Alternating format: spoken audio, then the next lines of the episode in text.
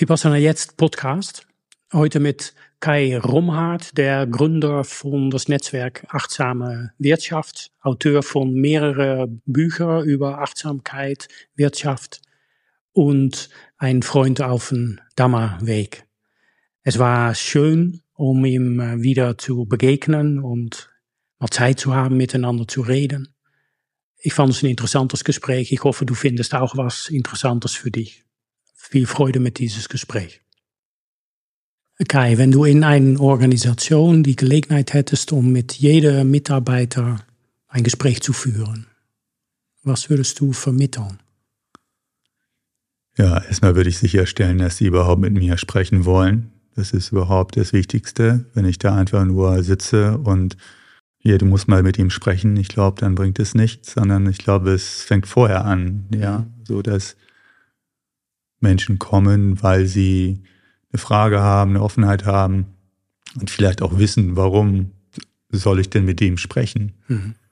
So, also sie müssten schon ein bisschen was über mich wissen und am besten daraus irgendwie ein Vertrauen haben, dass man mit mir sprechen kann und dass ich jemand bin, der zuhören kann und dann vielleicht mit den Erfahrungen, die ich habe, und mit der Praxis oder dem, mit der Meditationspraxis oder dem Dharma vielleicht Hinweise gebe, die, sie, die hilfreich sind. Also das wäre mal die Voraussetzung.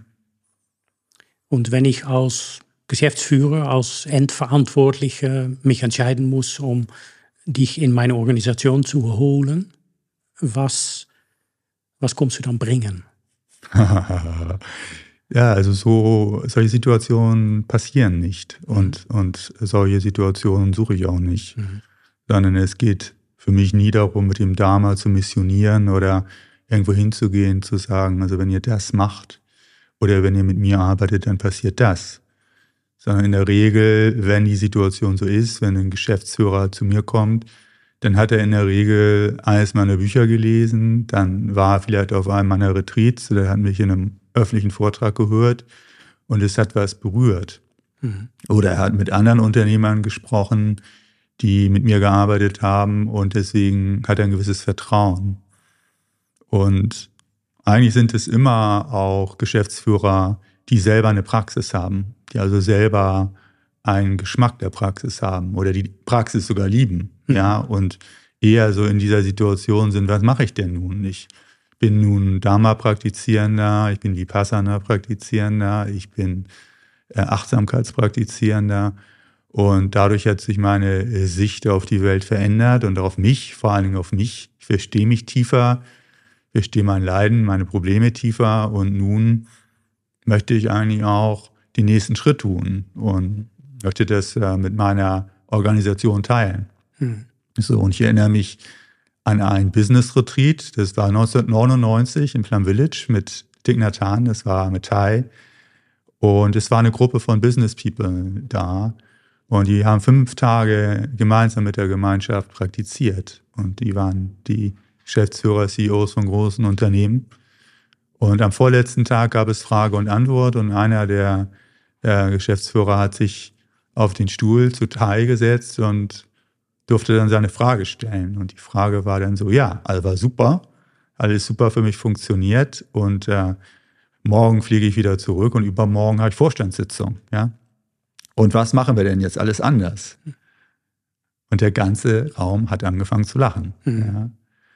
Und da hat er auch ganz liebevoll gelächelt ja, und hat gesagt, ja, vielleicht ist Montag nicht der richtige Zeitpunkt, ja, um irgendwie große Veränderungen einzuläuten, sondern vielleicht ist es wichtig, erstmal für dich, für sie, äh, erstmal persönlich zu praktizieren und dir selber den Raum zu geben, dass dein eigener Geist zur Ruhe kommt, dass du die Einsichten hast, dass du Menschen hast, mit denen du darüber sprichst, bevor du das dann in einen öffentlichen Raum stellst, wo du eine Rolle hast und wo das Ganze irgendwo wieder so ein Tool wird, das eben die aktuelle, sage mal, Kultur und äh, Strategie des Unternehmens widerspiegelt und, und irgendwie verbessern soll. Ja. Mhm. So, also so in die Richtung. Also wenn so ein, ich sage mal so ein, einfach so jemandem zu sagen, hey, Meditation ist super für dich und ich bin jetzt derjenige, der dir das und das bringen kann, das wäre nie, ist nicht mein Ansatz. Hm. Finde ich auch nicht hilfreich. Okay, jemand, jemand hat ein Buch, eine von deinen Büchern gelesen. Hm. Ein Buch ist Achtsame Wirtschaft. Ähm, fangt an damit zu praktizieren. Kannst du diese Praxis kurz vorstellen, zusammenfassen? Was, was übst du? Wozu lädst du ein? Also ich selber bin ja zu Hause in der Tradition von Hanh und das ist ja eine sehr vielschichtige Praxis.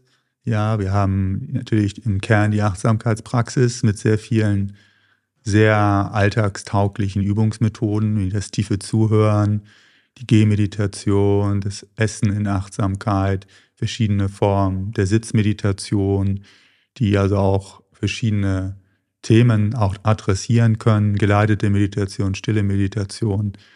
Aber insgesamt für mich eben Hauptaussage ist es Single Tasking, die Sache machen, die ich gerade mache. Und, und, und deswegen sage ich immer mit dem ganzen Herzen und, und damit eben dieses Dauerspringen zwischen Vergangenheit und Zukunft ein Stück weit beenden und in intimen Kontakt mit der Gegenwart zu kommen. Und von daher ist das, was jetzt zum Beispiel in dem Buch Achtsames Wirtschaften äh, ausgeführt wird, da geht es ja um Arbeit, Konsum und den Umgang mit Geld und Eigentum. Da geht es ja um sehr alltagsnahe Prozesse, die jeder von uns äh, in seinem Leben hat. Also jeder hat einen Haushalt, ja, jeder operiert mit Geld und gibt Geld aus, äh, nimmt Geld ein, spart vielleicht Geld, investiert Geld, äh, verschenkt Geld, äh, muss Miete zahlen und so weiter, sind sehr alltagsnahe Prozesse und genauso unsere Arbeit und genauso unser Konsum. Mhm. Und darauf baut es eigentlich erstmal alles auf. Also, dass wir mal schauen, was passiert eigentlich bei der Arbeit, in, in meiner Arbeit? Also, was für Geisteszustände sind da wach? Also, bin ich jemand, der vor dem Laptop mh, hm, gute Laune hat oder erstarrt da mein Körper? Bin ich am Kämpfen, bin ich da, habe ich danach Nackenschmerzen, habe ich Kopf, Kopf, äh, Kopfweh. Ähm, das sind so ganz konkrete Sachen, ja, und wo man auch konkret ansetzen kann. Ja. Also zum Beispiel ja, haben wir in diesem Netzwerk Achtsame Wirtschaft, äh, das, das, äh, wo eigentlich die Erfahrungen gesammelt worden sind für dieses Buch Achtsame Wirtschaften, haben wir Tage, wo wir einfach nur achtsames Arbeiten üben. Mhm. Ja nennen die Mindful Coworking Days. Und wo wir anfangen Meditation und uns austauschen dazu, äh, woran arbeiten wir heute und auch, ähm, also was sind die konkreten Themen und aber auch, worauf will ich achten während der Arbeit. Also vielleicht will jemand darauf achten, dass er die Freude nicht verliert bei der Arbeit. Oder jemand will darauf achten, sich nicht zu verzetteln in den ganzen vielen Sachen. Oder einer will einen kompletten Tag offline machen und nur mit einem Block und einem Stift arbeiten. Ne? Oder jemand will einfach sagen, so, diese Steuererklärung, die ich jetzt seit einem halben Jahr mal vor mich äh, wegschiebe, heute versuche ich die in so einer Atmosphäre der Achtsamkeit, irgendwo mit so einer gewissen Absichtslosigkeit, Mühelosigkeit anzugehen. Und dann haben wir dreieinhalb Stunden, wo wir das in Stille üben, wo in der Mitte eine Glocke steht und jeder von uns, wir sind dann vielleicht drei oder sechs oder acht, kann dann immer die Glocke einladen und wir erinnern uns daran, ah, wir sitzen in diesem Raum, sind zusammen, wir sind nicht alleine. Wir üben uns, ja, wir wollen bewusst arbeiten, äh, wir wollen diese Sache üben und die Glocke erinnert uns daran, ja, wieder zurückzukehren. Und das ist dann aber eben sehr konkret. Und am Ende haben wir den Austausch darüber, wie war der Tag eigentlich? Was war anders? Also, ne, also habe ich wirklich äh, meine, an meiner Steuererklärung gearbeitet und wie ging es mir dabei? Und, und, das ist wirklich sehr, sehr interessant mhm. auch, ja. Und den Austausch. Und, und so meines Erachtens kommen eben auch äh, Arbeitsgewohnheiten in Bewegung, die werden erhellt, die werden beleuchtet und, und das ist konkret, ja. Mhm. Und, und das bringt mir immer Freude, wenn es das Dharma konkret wird. Ja? Und du sagst, das Dhamma, ne, das, das, das Buddha-Dhamma, äh, der Vipassana-Praxis geht zurück auf das Satipatthana Sutta. Und dieser Vortrag von der Buddha hat ein Refrain, also da wird, da wird aufgebaut, okay, ähm, eine bewusste Wahrnehmung vom Körper, von Gefühlen, mhm. von Stimmungen, von Geistesinhalten mhm. und das dann nicht nur innerlich, sondern auch äußerlich mhm. und innerlich und äußerlich. Mhm. Und wenn ich dich so sprechen höre, dann denke ich, das ist innerlich und äußerlich. Mhm. Hier wird äh, Vipassana aus der stille Meditation alleine heraus äh, ausgedehnt auf mhm. die Arbeitsumgebung.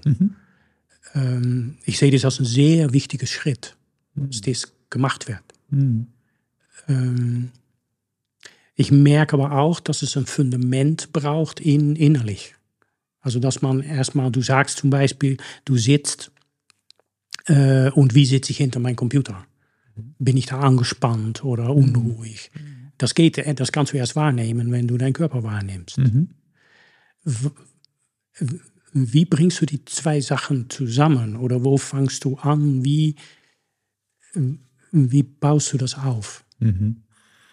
Also diese Mindful Coworking Days sind in der Regel schon für Geübte. Wir haben auch festgestellt, dass es schwer ist, sowas äh, zu vermitteln, den Geist, wenn die Menschen keine Praxis haben, sondern mhm. die Praxis ist, äh, sagen wir mal, so die Grundlage, dass Leute eben schon so eine Vorstellung haben von, nicht nur eine Vorstellung, sondern eine Praxis von Praxis. ja, ja, ja, ja. ja also die einfach praktizieren. Mhm. Und, und dennoch, ich habe eben ganz viele Leute kennengelernt, die so viele Jahre praktizieren, die sagen, aber wenn ich dann am Schreibtisch stehe, bin ich irgendwie ein anderer Mensch. Mhm. Und dann kommen meine Gewohnheitsenergien und dann ist der Computer da und, und dann verliere ich meine Praxis. Ja, also es ist erstmal schon ist so ein bisschen voraussetzungsvoll in dem Sinne, dass es, äh, also es braucht diese kollektive Achtsamkeit in der Gruppe, die das gemeinsam macht. Und wir können auch immer auch so ein, zwei, ein, zwei neue auch mit reinnehmen, die sich dann so andocken mhm. daran, ja, und die dann sehen, aha, interessant. Ist ja anders hier, ja, und, oder die dann da reingehen. Aber idealerweise sind es eben schon Leute, die eine Grundpraxis haben und, und da äh, das vertiefen oder es einfach nur genießen. Mhm. Ja, weil viele von uns sind im Homeoffice. Ich habe viel mit Selbstständigen zu tun, die im Homeoffice sind und sind dann häufig alleine. Und da ist allein dieses Zusammenkommen was ganz Wichtiges. Und obwohl wir an unseren eigenen Projekten arbeiten, also jeder an sich Präsentationen, Artikeln, Kalkulationen, Rechnungen, was immer es auch ist, was wir gerade unsere Arbeit ist, dass wir ähm, uns nicht alleine fühlen. Und diese Verbundenheit, die, die ist was ganz Wertvolles und, und das macht glücklich, ja. Mhm. Und für mich sind es so die glücklichsten Tage tatsächlich so, äh, wenn es um wenn ich arbeite. Mhm. Es ist Gemeinschaft da und es sind auch sehr, sehr effektive Tage. Gerade auch, weil ich auch Sachen reinnehme, wo ich sonst so gerne, wie so ein bisschen so Prokrastination, wie das heißt, ja. Also, was ich immer, immer, immer gerne äh, aufschiebe. Die Steuererklärung. Ja, ja, oder so. Ja, da bin ich inzwischen schon einen Schritt weiter, das ist okay. Ja. Also, das mache ich kontinuierlich, ja, aber ja. das war mal so ein Thema, aber jetzt ist es irgendwo auch, reizt sich das ein, so mehr in den Strom der Dinge, die einfach zu tun sind. Und es ist, steht nicht mehr so raus wie so ein, so ein Berg, oh, jetzt muss ich das machen. Und wie organisierst du das konkret? Es ist ein Team, also wir machen das in verschiedenen Städten. Und es hat auch in jeder Stadt eine andere Kultur. Also wir haben es, äh, es wird in Frankfurt gemacht, es wird in Wien gemacht, es wird in Berlin gemacht. In Berlin machen wir es jetzt seit zwölf Jahren. Das hat angefangen in dem Büro von einem von uns. Und der hat uns dann eben alle sechs Wochen eingeladen und dann sind wir dahin. Und dann haben wir immer mehr das rotieren lassen. Also sind wir in verschiedenen Offices gewesen. Jetzt waren wir eine Zeit lang viel bei Salando und haben da dann einen Raum zur Verfügung gestellt bekommen. Also in dem, in diesem Handelskonzern, Online-Handelskonzern, haben wir einen Raum zur Verfügung gestellt bekommen. Wir waren bei SAP, ein Freund von, ein anderer Freund hat eine mittelständische Unternehmensberatung. Da haben wir auch einen Raum und wir bringen dann teilweise unsere Kissen mit, aber teilweise haben diese Unternehmen eben auch schon, also die meisten sogar, auch so eine Meditationsausstattung, die wir uns dann ausleihen können. Hm. Und dann haben wir diesen Raum. Und das wird dann eben vorher gebucht, vorbereitet. Essen bringt jeder von uns mit. Also haben wir am Ende ein Buffet, mhm. das dann uns nährt in der Mitte. Ja, und das ist sehr selbstorganisierend. Und dann werden die drei, drei, vier Termine festgelegt. Und dann haben wir einen Verteiler von Leuten, von denen wir wissen, die lieben das. Die werden dann eingeladen und dann findet der Tag statt. Hm. Und der Stadt ist, der, der, der Tag ist dann Coworking. Mhm. Also jeder hat seine eigenen Projekte mhm. da. Und deine Rolle ist, um das ganze Ding dann zu halten, ein bisschen zu inspirieren. Ja, ich, ich bin häufig einfach nur Teilnehmer noch. Ja. Also das, auch die Moderation, die wechselt. Ja. Wir haben da ein Team, die das eben eher sehr erfahren sind. Und das heißt, die Moderation wechselt. Und es ist wichtig, dass eine Person durch den Tag führt. Aber es ist eben auch nicht viel, was man da macht. Also man leitet die Praxis an, man grüßt, man, man führt durch den, durch den Tag, man erklärt nochmal die Regeln oder vergegenwärtigt die Regeln. Und da braucht es jetzt äh, keinen, sage ich mal, Dharma-Lehrer, der jetzt da zwischendurch noch irgendwelche großen Vorträge hält, sondern das ist sehr, sehr einfach, ja.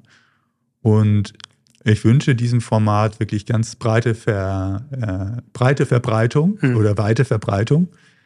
Einer unserer äh, Mitpraktizierenden in Berlin, der jetzt gerade nach Wien gewechselt ist, der hat seine Masterarbeit darüber geschrieben, über eigentlich über das äh, Potenzial von solchen Tagen für die Arbeit im Büro. Und, und wir schauen mal, ob wir das auch noch weiter streuen können. Und es ist eben auch nicht, es ist auch kein kommerzielles Format, sondern das ist selbstorganisierend für, für die Community. Hm. Ah ja, und am Nachmittag reservieren wir dann häufig noch ein bisschen Zeit äh, für gemeinsame Themen. Also vielleicht für etwas, was im Netzwerk Achtsame Wirtschaft stattfindet, ähm, so Termine abzuklären, Themen abzuklären, wenn wir wieder was planen. Das klingt sehr interessant. da, und, und zu Recht etwas, wo, äh, was, was, was ich hoffe, wünsche, dass, dass viele Menschen ihre Erfahrungen damit machen. Mhm. Dass man, also es scheint eigentlich logisch, dass wenn du fünf Tage in der Woche mit deiner Arbeit beschäftigt bist, äh, dass da auch etwas Bewusstsein da ist, mit wie arbeite ich eigentlich. Mhm. Also wie geht es mir körperlich bei mhm. meiner Arbeit zum ja. Beispiel? Und was für Gefühle habe ich da? Und ja. welche Stimmungen sind da? Ja. Und was denke ich eigentlich auf andere Spuren als nur mein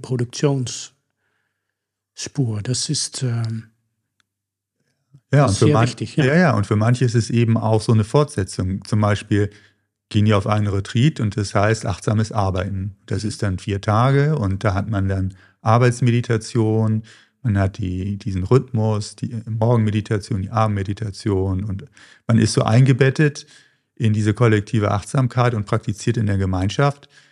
Und ähm, dann aber das wirklich landen zu lassen im Alltag. Ja, und wir geben immer schon so ein bisschen Hilfsmittel. Das sind auch manchmal Begrifflichkeiten, die helfen. Also wir nennen das zum Beispiel äh, wahre Pause. Ja, also nicht, äh, also was ist eine wahre Pause? Ja, während des Tages eine wahre Pause zu machen. Weil festgestellt haben viele, die arbeiten, die machen keine Pausen, sondern Pausen sind eigentlich Unterbrechungen der normalen Arbeit und sie arbeiten dann wieder was anderes in der mhm. Sind also in der Pause manchmal beschäftigter als während der normalen Arbeitszeit, weil sie dann private E-Mails äh, chatten, irgendwie noch einen Flug buchen, noch das machen, dann brauchen sie einen Kaffee, dann wollen sie noch kurz den sprechen, rufen da noch an. Aber die wahre Pause wäre dann eine Pause, in der es wirklich nichts zu tun gibt. Und wo man losgeht und noch nicht weiß, wo es hingeht. Mhm. Ja, und das üben wir dann in den Retreats und das üben wir dann eben weiter in so einem Mindful Coworking Tag. Dass wir dann auch eine Pause machen und in der Pause gibt es nichts zu tun. Oder äh, bewusste Übergänge. Ne? Von einer Sache bewusst wechseln in die nächste. Das ist so einer zum Beispiel der Freunde, der Freundin des achtsamen Arbeitens, dass wir eben nicht diese Überlappung haben, ne, die wir häufig haben. Die eine Aktivität ist hier und dann ist sie fast zu Ende und dann lagert sich schon die nächste Aktivität drüber. Und dann haben wir diese kleine Phase, wo es parallel geht und wir versuchen da sozusagen eine Lücke entstehen zu lassen. Und das können kleine Sachen sein wie ein E-Mail, atmen, abschicken, atmen und mich dann dem nächsten E-Mail zuzuwenden. Ja? Mhm. Diese kleinen Pausen. Oder Impulsdistanz. Ja? Das heißt, es kommen immer wieder Impulse in mir auf. Ja, also macht Bing, der Computer macht Bing, der Impuls sagt, mal kurz auf Display, mal kurz aufs Smartphone schauen, mal kurz das Smartphone aus der Tasche holen. Impulsdistanz heißt in dem Moment, ah, da ist ein Impuls, zurück zum Atem, den Geist ein wenig weiter werden lassen oder, oder dass er sich nicht, dass er nicht so in diese, diese Vibration, ich muss jetzt was tun, gerät. Und dann einfach zu beobachten, wie dieser Impuls, jetzt zum Beispiel diese E-Mail zu öffnen, stärker, stärker, stärker wird und dann irgendwann Maximum erreicht. Und dann ist der Impuls auch wieder weg. Mhm. Genau wie das Jucken und Kratzen in der Meditation, wo wir dann ja auch sagen, Körper parken, ja, und wenn dann der, der Juckreiz kommt, da ist Juckreiz. Okay. Aber. Ich finde das noch immer schwierig. Ja, nach, ja. nach 40 Jahren Meditation. Ja, ja, ja. ja das Jucken, das, das ist was. Aber das Jucken ist genau das, ja. Genau. Ich habe für mich bei, bei Jucken entdeckt, wenn ich da einfach leicht berühre und ich mache nichts mehr draus als nur mhm. Jucken, mhm. leicht berühren. Das ist ruhiger, als wenn ich da sitzen bleibe und jucken, jucken, jucken. okay, jucken, jucken, jucken ist äh, ja auch da gibt man dem Jucken dann vielleicht doch auch viel Energie. Ja, oder gar nichts. Ne? Also ja, einfach, jucken, einfach, jucken, lassen. Einfach jucken lassen oder einfach jucken. Also ich, ich finde, das Lächeln hilft ja meistens. Mhm. Dem, dem, dem, Jucken zu lächeln, mhm. dem E-Mail zu lächeln, irgendeinem anderen witzigen Impuls, ja. Ist ja auch in Gesprächen so, man hat so den Impuls, jetzt will ich was Schlaues sagen. Und dann so merken, ah, da ist der Impuls, jetzt was ganz Schlaues zu sagen. Ja. ja. Und dann so einfach zu sagen, oh, okay, ja, da ist der Schlaumeier wieder. Ich denke, dass viele Menschen, die das hören, denken, ja, schön, dieses aus den Parallelprozessen raus und die mhm. Sachen nicht mehr sich überlappen lassen oder direkt anschließen, sondern überall dazwischen eine Freizeit, so echte Freizeit. Aber was tut das mit meiner Produktivität? Da hast du bestimmt viel Erfahrung eingesammelt die letzten mhm. Jahre. Mhm. Was hast du da gelernt, entdeckt? Eigentlich habe ich das gelernt eben wieder von meinem Lehrer, von Nathan, weil er hat sich immer so bewegt, ja. Ich habe ihn nie in Hektik erlebt, ich habe ihn immer in der Aktivität erlebt. Wenn ein Meeting war und dann waren alle Unterlagen ausgebreitet, dann war die Teepause, dann hat er die Unterlagen alle eingesammelt, in einen Folder gegeben, hat ihn weggepackt, dann war der Tisch wieder frei und dann war die Pause. Effizient scheint ja zu sein, das auf dem Tisch liegen zu lassen, mhm. weil dann kann man ja direkt weitermachen. Mhm. So. Aber in dieser Art und Weise hat dieser wunderbare äh, Lehrer, ja, wenn man jetzt guckt, an die 100 Bücher veröffentlicht. Das heißt, was für eine Produktivität, ja, was für eine Effektivität, was für eine Kraft, wenn ich dann, wenn ich was mache, das wirklich ganz mache. Ja, nämlich wirklich hinsetzen kann und wenn ich schreibe, wirklich dann schreibe an einem Buch. Oder ein Gespräch oder ein Meeting führe, wo alle wirklich präsent sind. Ja? Zum Beispiel Freunde von mir, die Unternehmer sind, die haben inzwischen eingeführt, ähm, dass jedes Meeting fängt an, in, in der ganzen Organisation mit einer Minute Stille. Mhm. Ja? Und am Ende ist auch eine Minute Stille. Einfach wissend, dass wenn eine Gruppe zusammenkommt und diese Gruppe, die ist nicht gesammelt und jeder ist noch in seinem Film und hat die Sachen vorher noch nicht abgeschlossen, ist noch bei dem Kunden, ist noch bei der Kundin, ist noch zu Hause, beim kranken Kind, kranken Tochter, kranken Sohn, kranken Mutter, ja. Und dass es erstmal diesen Moment braucht, wo alle, wo alle ankommen, ja. Dieses einmal gemeinsam stoppen. Also es ist wie so eine Gruppe, die sich erstmal synchronisiert. So, und wo all diese Energien, die irgendwo in der Vergangenheit und in der Zukunft sind, so ein Stück weit eingesammelt werden und wir kommen in einem Raum an. Und ich kann das wirklich physisch spüren, wenn das geschieht. Mhm. Auch bei Vorträgen zum Beispiel. Die Leute sind da und wenn man dann einfach in diese noch nicht Gesammeltheit hineinspricht, ist es häufig so, dass die Leute noch gar nicht da sind und man, man spricht ein bisschen, also im schlimmsten Fall in so ein schwarzes Loch. Ja. Und deswegen Effektivität, sage ich, es lohnt sich an ganz vielen Stellen erstmal die Sammlung herzustellen, um dann auch wieder Klarheit, ja, beleuchten, dass die Leute präsent sind und dann können wir uns auch das Problem anschauen, was da ist. Mhm. Und dann können wir das auch klarer sehen. Ich, ich sehe das in einem Coworking-Meeting von Menschen, die üben. Ein, ein, ein Sangha von selbstständigen Professionals, mhm. Freiberufler, sehe, sehe ich das direkt funktionieren. Mhm. Ähm, aber wenn du, im Moment, wenn du das versuchst, in eine Organisation einzubringen, mhm. nenne ich, du sitzt bei Zalando und mhm. ab, bei, bei Zalando ist das jetzt Regel, weiß ich nicht. Aber mhm. wenn wir das als Beispiel nehmen, mhm. das ist ein mittelgroßes Unternehmen. Ähm, und da ist ein Meeting und da wird dann gesagt, wir fangen an mit einer Minute Stille. Führt diese Minute Stille dazu, dass auch die Menschen, die gar keine Praxis haben, dass das ganze Ding dann synchronisiert wird, dass die Menschen dann alle da, oder sind sie dann erst recht in Vergangenheit und Zukunft und zu Hause und so weiter? Ja, klar. Also Stille ist nicht gleich Stille, mhm. ist klar. Stille kann was sehr Beklemmendes haben, kann die Leute aggressiv machen, kann die Leute irritieren.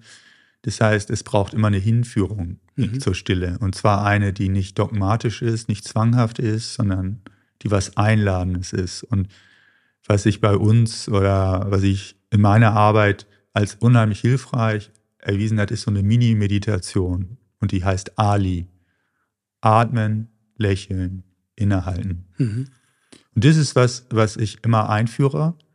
Jetzt seit 15 Jahren, egal wo ich hingehe, ob ich einen Vortrag halte, ob ich in der Steuerberatungsfirma bin, in der Unternehmensberatung, mit denen arbeite, an der Universität, mit Studierenden, mit Leuten aus dem sozialen Bereich, mit Forschern, ja. Ähm, das ist eine Methode, die, wenn sie gut eingeführt ist, unmittelbar einen Effekt hat und, und den Leuten zeigt, es gibt ein Vorher und ein Nachher. Mhm.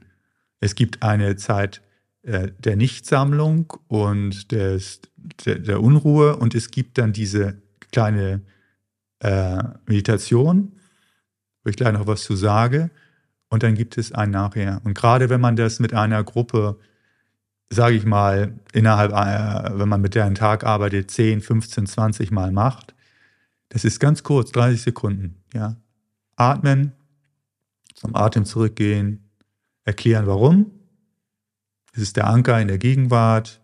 Und das ganz konkret machen, dass sie es wirklich machen. Die Arme nach vorne strecken, Arme auf den, auf den Bauch, dabei selber irgendwie das ganz natürlich das machen als ein Angebot. Das probieren wir jetzt mal aus. Ja und dann lächeln, erklären, warum lächeln. Ja, weil es gut tut, weil es entspannt, weil auch das, was man in der Gegenwart sieht, manchmal angenehm ist. Dann wird das noch verstärkt, aber unangenehm vielleicht auch. Dann kann ich es mit dem Lächeln besser akzeptieren. Und das Innehalten als eine Einladung, einmal aus dem Strom der Ereignisse rauszutreten und ja, sich das zu schenken, diese, diesen Moment. Und das mit der Glocke, ja, mit einer Glocke unter, ähm, unterfüttert, ist unheimlich effektiv. Hm. Na? Und ich komme immer wieder auf den Ali, weil das für mich so ein Beispiel ist, wie etwas eine nieder, scheinbar niederschwellige Meditationsmethode, wenn sie funktioniert, sich verbreitet. Weil vor 15 Jahren haben wir damit angefangen im Netzwerk, so damit zu experimentieren und seitdem machen wir es immer in, in jedem Treffen, in allen Regionalgruppen ist der Ali dabei, in Retreats. Wenn, wenn ich in Unternehmen gehe, ist er dabei. Ja. Und irgendwann ist dieser, hat dieser Ali sich äh, verselbstständigt. Und jetzt kommt der Ali mir entgegen. Hm. Ja, ich gehe irgendwo hin und der Ali ist schon da. Hm. Weil irgendjemand hat das auf irgendeinem Seminar, auf irgendeiner Fortbildung war der Ali da. Und es ist sowas, was sich, weil es eben funktioniert, weil es in Schulklassen funktioniert, weil es in den verschiedensten Kontexten funktioniert, weil es einfach ist, weil man sich merken kann.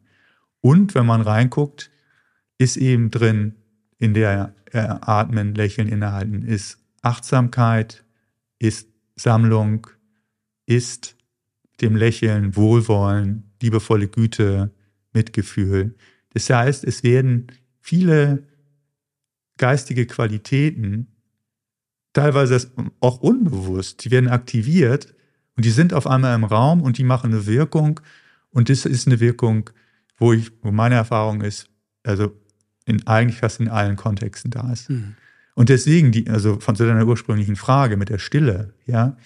Das heißt, es braucht erstmal eine gute Hinführung dahin. Es braucht jemanden, der selber eine positive und entspannte Erfahrung hat mit so einer Methode wie Ali oder der selber, wir nennen das dann Gestilltheit des Geistes, der das kennt. Mhm.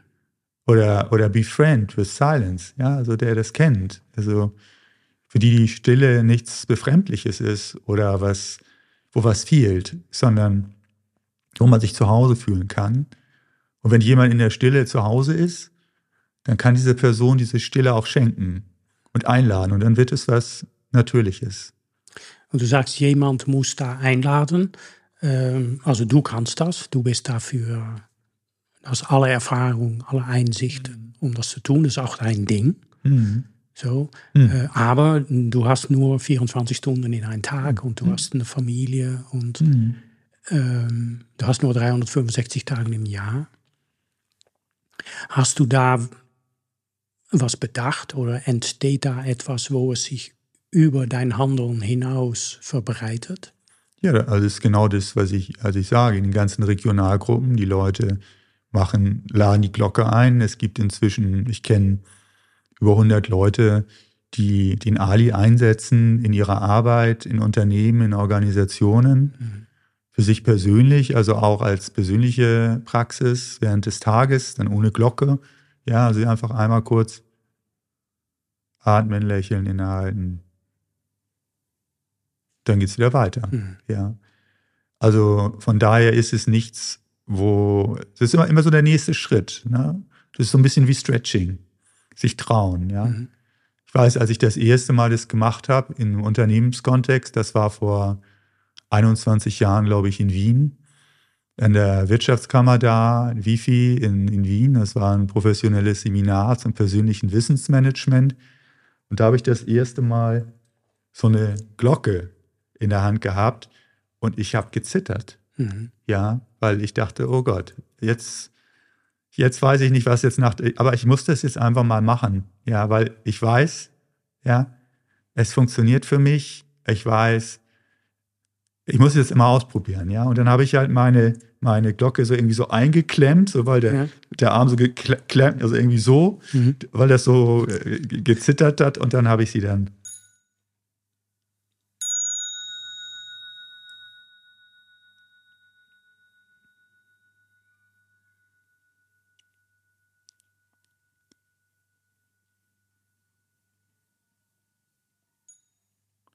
Und dann habe ich sie eingeladen.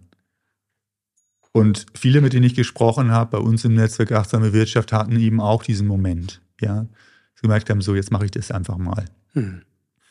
Und da lernt man was. Und das ist auch so ein bisschen nach außen gehen. Ja, das ist genauso wie wenn man irgendwo sich zu erkennen gibt, ich bin jemand, der Meditation praktiziert. Ist jetzt einfacher als vor 20 Jahren. 20 Jahren war man da irgendwo so der bunte der bunte Hund oder so, ja, Paradiesvogel. Heutzutage ist es ja viel breiter angelegt, das Ganze, äh, oder viel verankerter.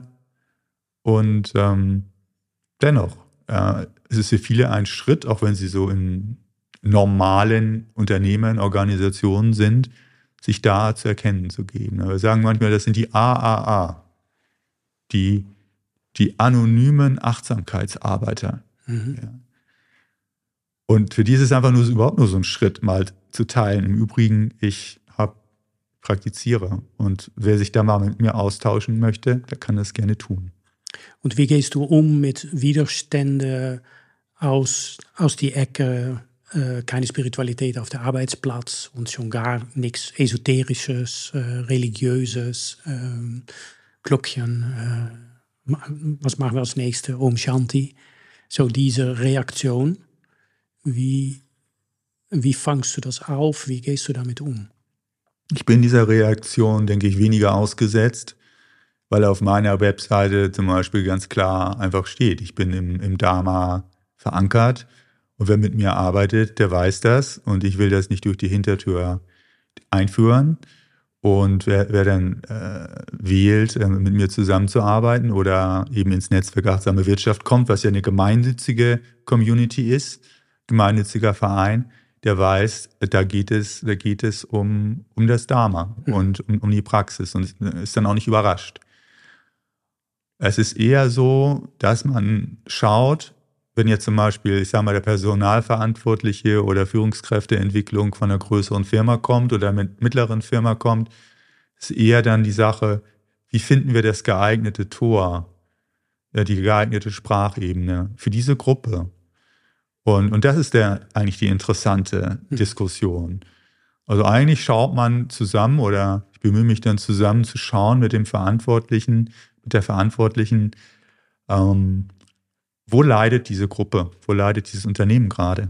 Ja, vielleicht haben die extrem viel Stress, vielleicht haben die viel Konflikte, Kommunikationsschwierigkeiten, vielleicht sind die total überlastet durch bestimmte IT-Prozesse oder mediale Sachen. Das heißt, man schaut, was sind eigentlich die Themen, die schon da sind, wo die Leute, wo ganz klar ist, das wollen wir ändern. Und das nimmt man als Ausgangspunkt, um dann zu schauen, und was kann denn jetzt eigentlich Achtsamkeitspraxis, Dharma-Praxis an der Stelle mhm. als Medizin anbieten, als Veränderung. Und das sind dann am Ende sind das wieder häufig die ganz ähnlichen Sachen. Also ganz viel anders zuhören, tiefe Kommunikation, Ruhe bringen, diese Freunde achtsamen Arbeitens wie Transition, wahre Pause, Impulsdistanz, Extralosigkeit und noch viele andere, die man dann einfach präsentiert und erfahrbar macht. Ja, mit Situationen, die dann angepasst sind. Und das ist natürlich bei der Deutschen Bahn anders. Ja, die Situation, man versuchen auch im Vorfeld ein bisschen zu verstehen, als jetzt in der mittelständischen Unternehmensberatung. Ja. Du, du hast vorher auch SAP erwähnt und SAP hat ein äh, vergleichbares Programm implementiert, ne, Search Inside Yourself, was bei, äh, bei Google entwickelt ist. Ein, ja, die haben Elementen aus äh, Daniel Goleman, in, emotionelle Intelligenz geholt und aus der achtsamkeitsbasierte Stressreduktion mhm. geholt.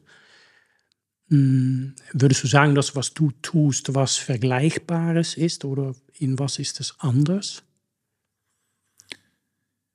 Ich würde sagen, es, ist, es gibt verschiedene standardisierte, relativ standardisierte Achtsamkeitsschulungen, die auch eine bestimmte Bekanntheit haben. Also eben MBSR, Mindfulness-Based Stress Reduction ist eins, äh, Search Inside Yourself ist ein anderes, gibt dann vielleicht auch noch ein paar andere.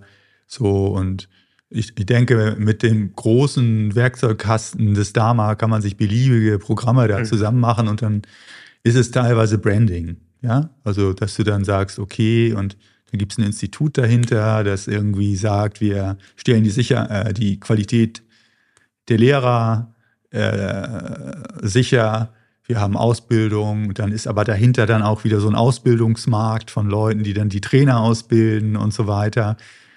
Also es gibt Vor- und Nachteile von Standardisierung. Und ähm, wenn man Pech hat, ist man dann irgendwann gefangen in seiner Methode und sieht gar nicht, dass es nur eine Methode ist. Und äh, ja, und dass es auch ganz anders gehen könnte.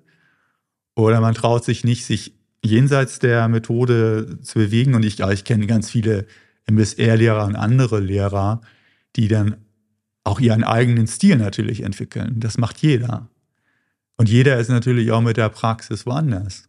Ja? Oder auch beim Dharma. Der eine ist eben in Vipassana zu Hause, in, der, in Theravada zu Hause oder in der tibetischen Tradition zu Hause oder mit Thich zu Hause, äh, Rinzai, Soto, Zen und so weiter. Und jede dieser Richtungen hat natürlich ihren eigenen Geschmack und ihre eigenen Stärken und vielleicht auch Begrenztheiten so und zieht auch unterschiedliche Menschen auch an. Und wenn du jetzt fragst, was ist, ist es äh, bei mir, ich, ich denke, ich versuche die Situation individuell zu verstehen von dem der Organisation und dann zu schauen, was passt, ja. Und was ist möglich auch? Mit welchen Menschen hat man zu tun? Welche Erfahrungen haben die? Wie mutig sind die? Ja. Was für ein Budget haben die vielleicht auch überhaupt? Was können sie entscheiden? Was können sie nicht entscheiden? Und, und davon hängt es dann natürlich auch ab, was man macht. Es gibt Menschen, die sagen, ja, ich möchte kontinuierlich dieses Thema in meine Organisation reinbringen. Und dann ist es eben, begleite ich zum Beispiel eine Organisation über viele Jahre und, äh, am, und, und schul 80 Prozent der Mitarbeiter, ja, und diese 80 Prozent oder 90 Prozent teilweise, die kommen dann nächstes Jahr wieder und, und das nächste Jahr wieder. Und wir können jedes Mal, jedes Jahr auf mehr aufbauen. Und die haben auch mehr Dinge in der, äh, ich sag mal, in der Organisation ausprobiert. Die Glocke ist etabliert, der Ali ist etabliert. Wenn jemand von wahrer Pause spricht, dann wissen die Leute, was gemeint ist. Mhm. Ja, wenn, von, wenn wir von Impulsdistanz sprechen, wissen wir, was gemeint ist. So, wenn man dann zusammenkommt als Gruppe, ist bereits direkt eine bestimmte Atmosphäre da. Und das baut sich auf. Und das muss man aber auch wollen. Und das ist dann was, was zum Beispiel mit meiner Erfahrung mit mittelständischen Unternehmen gut funktioniert.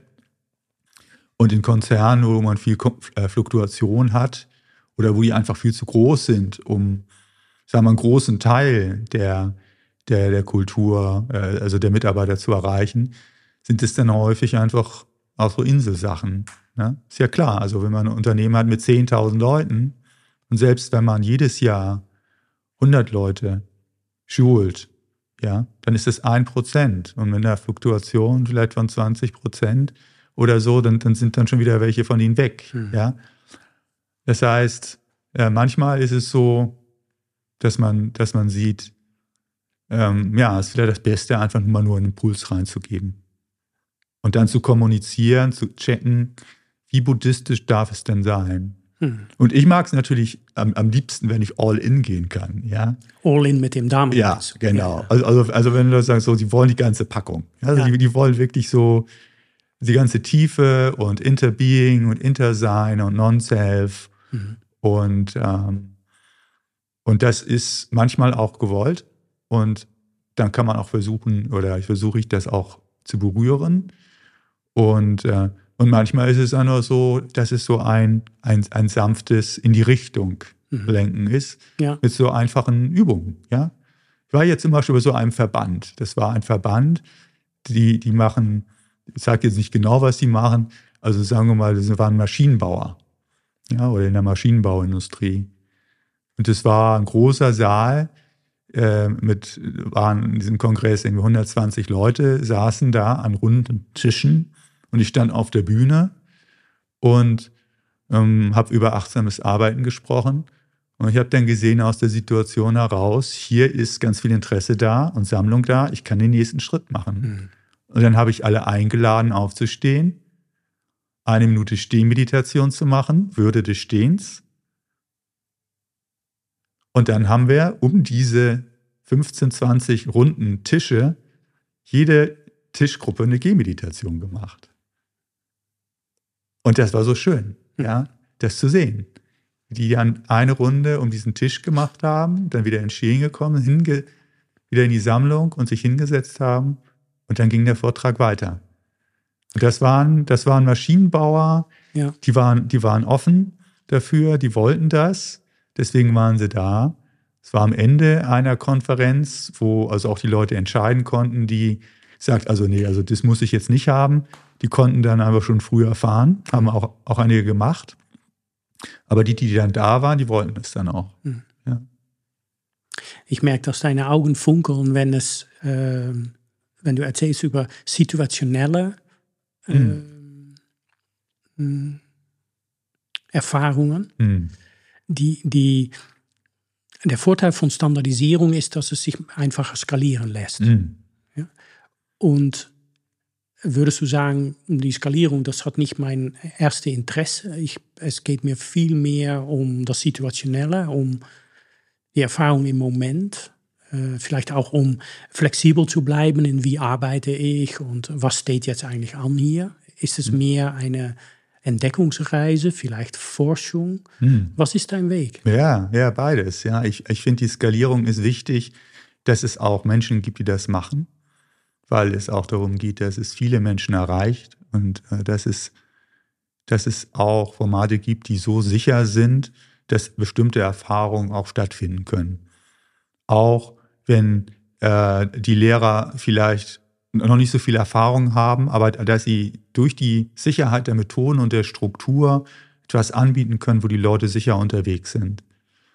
Aber für mich, ich bin eher, sage ich mal, fühle mich mehr als Pionier und mich interessiert es eigentlich, in die Bereiche zu gehen, wo ähm, ja, man schauen muss, also was geht, mhm. ja, und, und vielleicht auch, also ich nenne das manchmal jetzt so für mich so in dieser Lebensphase so ein bisschen Stretching, einfach mal zu gucken und, und nicht in die Missionierung gehen oder, sondern zu schauen, da ist doch so viel, da ist so viel Leiden, mhm. ja, und da ist so viel Offenheit und da ist so wenig Mut. Und es ist auch an Universitäten, habe ich das auch gemerkt, wo ich immer manchmal gedacht habe, damals meine Professoren, Mensch, ihr seid jetzt Professoren, ihr habt, ihr seid unkündbar. Warum traut ihr euch nicht mehr? Mhm. Warum folgt ihr auch nicht mit ihren Forschungsthemen mehr, mit eurem Herzen, was euch wirklich wichtig ist, sondern versucht irgendwo dann möglichst noch weiter, noch mehr Artikel in A-Journals unterzubringen und dann eure Literaturlisten noch weiter anwachsen zu lassen. Wo ist es auch so ein bisschen dieser Moment des, des Wagnisses? Und da merke ich auch, also das bringt mir persönlich äh, Freude und es sind auch meinetwegen Retreats, ja, zum Beispiel ähm, einiges jetzt gemacht zum Thema achtsamer Umgang mit Geld, warmes Geld, Geld als Energie, äh, Finanzen und Geld, die äh, wenig verstandene verborgene Dimension. Und was passiert, wenn wir da mit den Augen der Achtsamkeit hm. hinschauen? Be bevor wir Diesen da vielleicht hingehen, ich finde sehr interessant, ähm, erstmal dieses All-in-Gehen. Also wenn du die, die wie, was ist für dich dieses, du gehst mit einer Organisation und die gehen all-in? Ja, mit der Organisation. Wo du dann hin? Ja, ich glaube, mit der Organisation kann man das schwerer machen. All, all in. Okay. Äh, all in kann ich gehen, wenn ich einen Vortrag gebe und wirklich aus dem Dharma heraus und mhm. aus der Dharma-Freude und ohne, dass ich das Gefühl habe, ich muss jetzt, darf bestimmte Begriffe nicht verwenden, es, äh, der Buddha darf nicht vorkommen, das Dharma muss ich dann immer erklären als buddhistische Weisheitslehre und so weiter.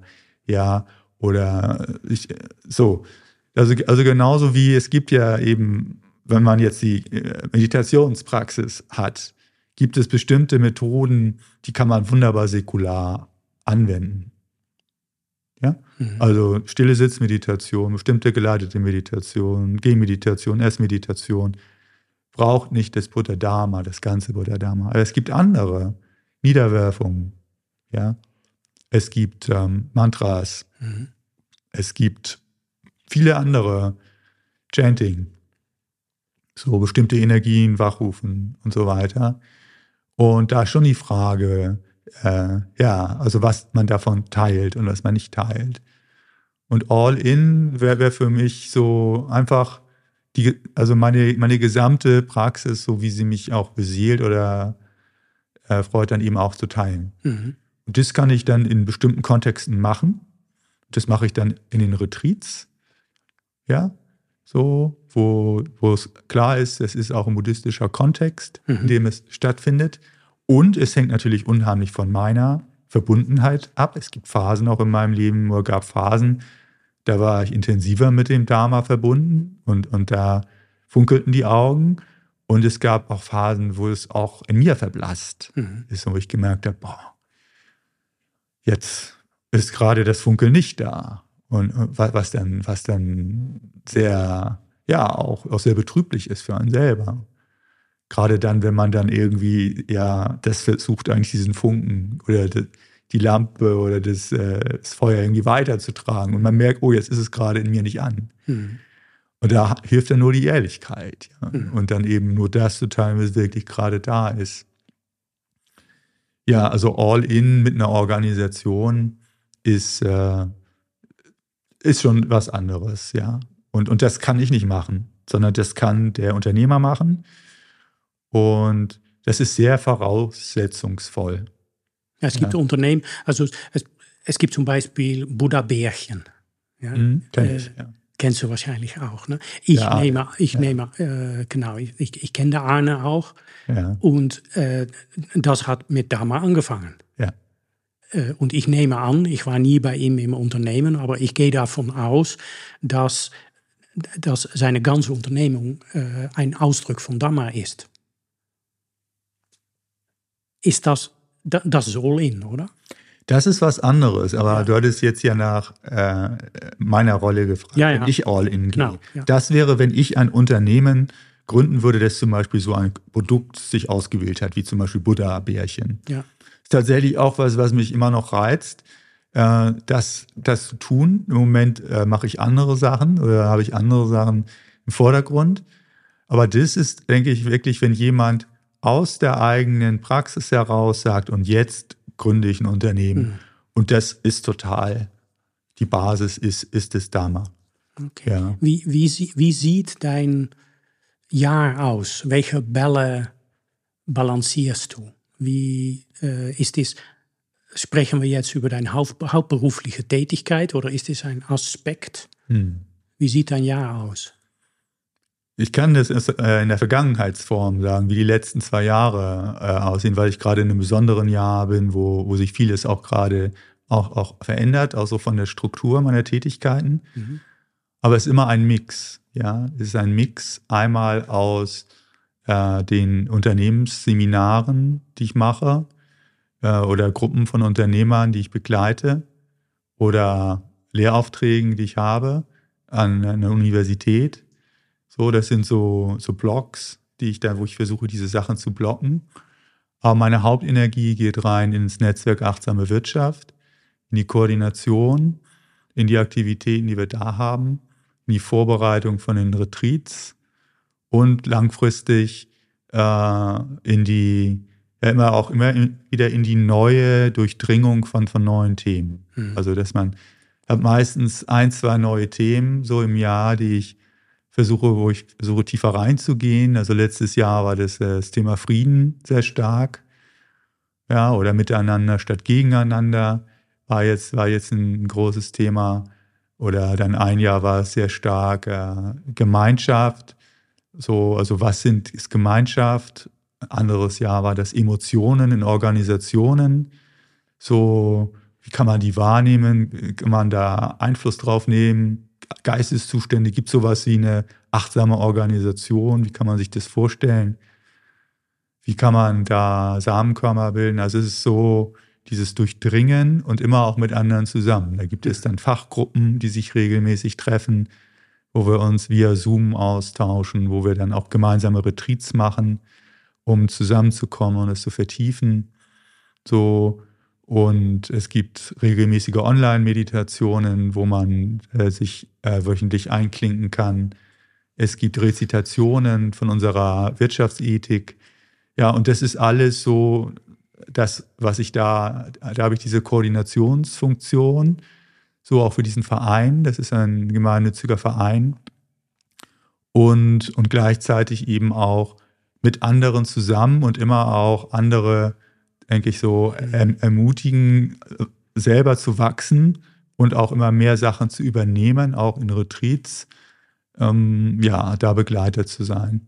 Und bist du in dieses gemeinnützlichen Verein, bist du da angestellt und äh, kriegst also deine Zeit da bezahlt oder finanzierst du die Zeit in, das, in dem Verein mit äh, die Lehraufträge, die du hast und die. Ein Teil der Zeit äh, bekomme ich dann auch ähm, ja, vergütet. Ja. ja. Okay.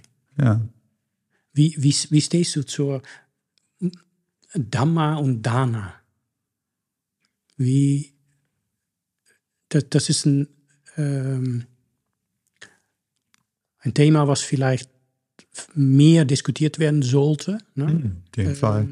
Ist auf jeden Fall etwas, was wir erforschen müssen, wo wir nicht einfach blind äh, südostasiatische Strukturen hierhin mhm. bringen können. Was ist da dein Perspektiv? Mhm. Ja, ist einfach viel ausprobieren und auch erstmal auf die Nase fallen. Ne? Also am Anfang, glaube ich, war es der Idealismus, äh, eben dieses asiatische Dana, dass es hier auch funktioniert und ähm, dass es eben diesen Austausch gibt, also zwischen finanzielle Unterstützung der Lehrer, spirituelle Unterstützung durch die Lehrer äh, und dass es dieser Kreislauf ist, ja, der in monastischen Kontexten in asiatischen Ländern ja natürlich auch unterschiedlich, aber so dieser Grundkreislauf ist, ne? spirituelle Energie, finanzielle Energie und es, man sieht sich da als eine, irgendwo als eine Einheit mit all den Schwierigkeiten, die es da auch gibt. Mhm. Natürlich ist ja kein ideales System auch da. Ja. Und man muss eben sehen, dass diese Dana-Kultur, also großzügiges Geben ohne Erwarten, also am Ende eines Retreats einfach das zu geben, was man gibt an den Lehrer, zur Unterstützung, dass es diese Kultur erstmal grundsätzlich erstmal nicht gibt. Mhm. Also gibt nicht, wo man drauf aufbauen kann, weil die Pfarrer, äh, die bekommen in, in, in Deutschland und im deutschsprachigen Reich, die kriegen einen in der Regel, wenn sie keine Freikirchen sind, kriegen einen ein Salär. Mhm. Ja. Und ähm, dann gibt es den Klingelbeutel.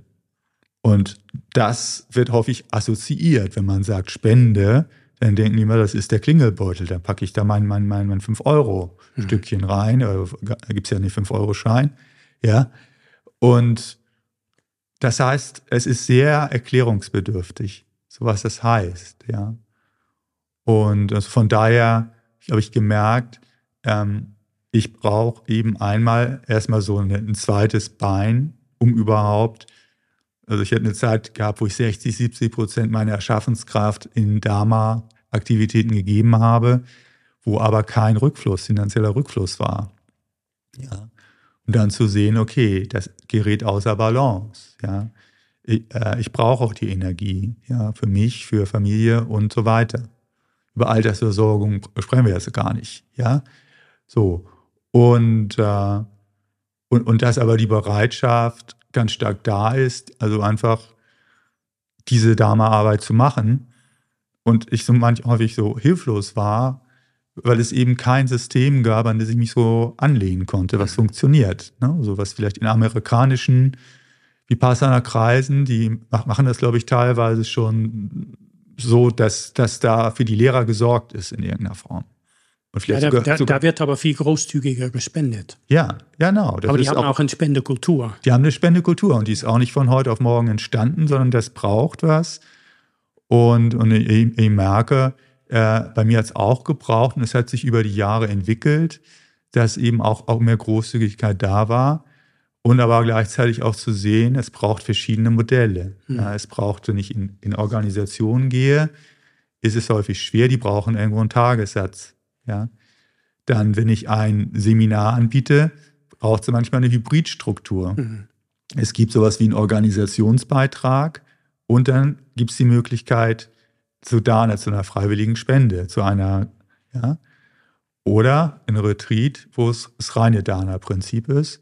Und, und deswegen ist das bei mir alle drei Dinge nebeneinander. Mhm. Und, und je nachdem, in welchem Kontext ich bin, äh, wende ich das eine oder das andere an. So, und, und gleichzeitig suche ich da auch den Austausch, ähm, ich sag mal, mit der, mit der Dharma-Community, mit der Sangha, ähm, und möchte auch so manchmal so ein bisschen den Schleier runter, runter äh, äh, reißen, so von diesem Thema, wo so ganz viel, oh bitte, bitte, lass mich mit Geld in Ruhe. Hm. Ja, das ist so was Unspirituelles. Ja. Also da einfach mal hinzuschauen und äh, Geld eben als Energie zu, zu sehen, die Dinge ermöglicht. Ne? Mhm. Every Euro is a vote. Jeder Euro ist eine Abstimmung. Mhm. Und wenn man einem Dharma-Lehrer etwas äh, äh, Energie zukommen lässt und er kann deswegen ein, ein Buch schreiben und dieses Buch wiederum berührt viele Menschen und macht sie vielleicht ein Stück freier oder führt sie äh, zu Retreats oder anderen Lehrern dann, wo sie dann das vertiefen können, dann ist es was ganz Sinnvolles und eigentlich auch was Unpersönliches auf eine Art, ja. Mhm. So. Und solange man es dann irgendwo sieht als irgendein Honorar oder sagt, nee, innerhalb der Gemeinschaft, ich mache doch auch ehrenamtlich die Dinge, ja, wieso soll der denn jetzt auf einmal äh, für seine Lehrtätigkeit äh, finanzielle Energie bekommen? Ich glaube, die Diskussion wird häufig zu wenig geführt.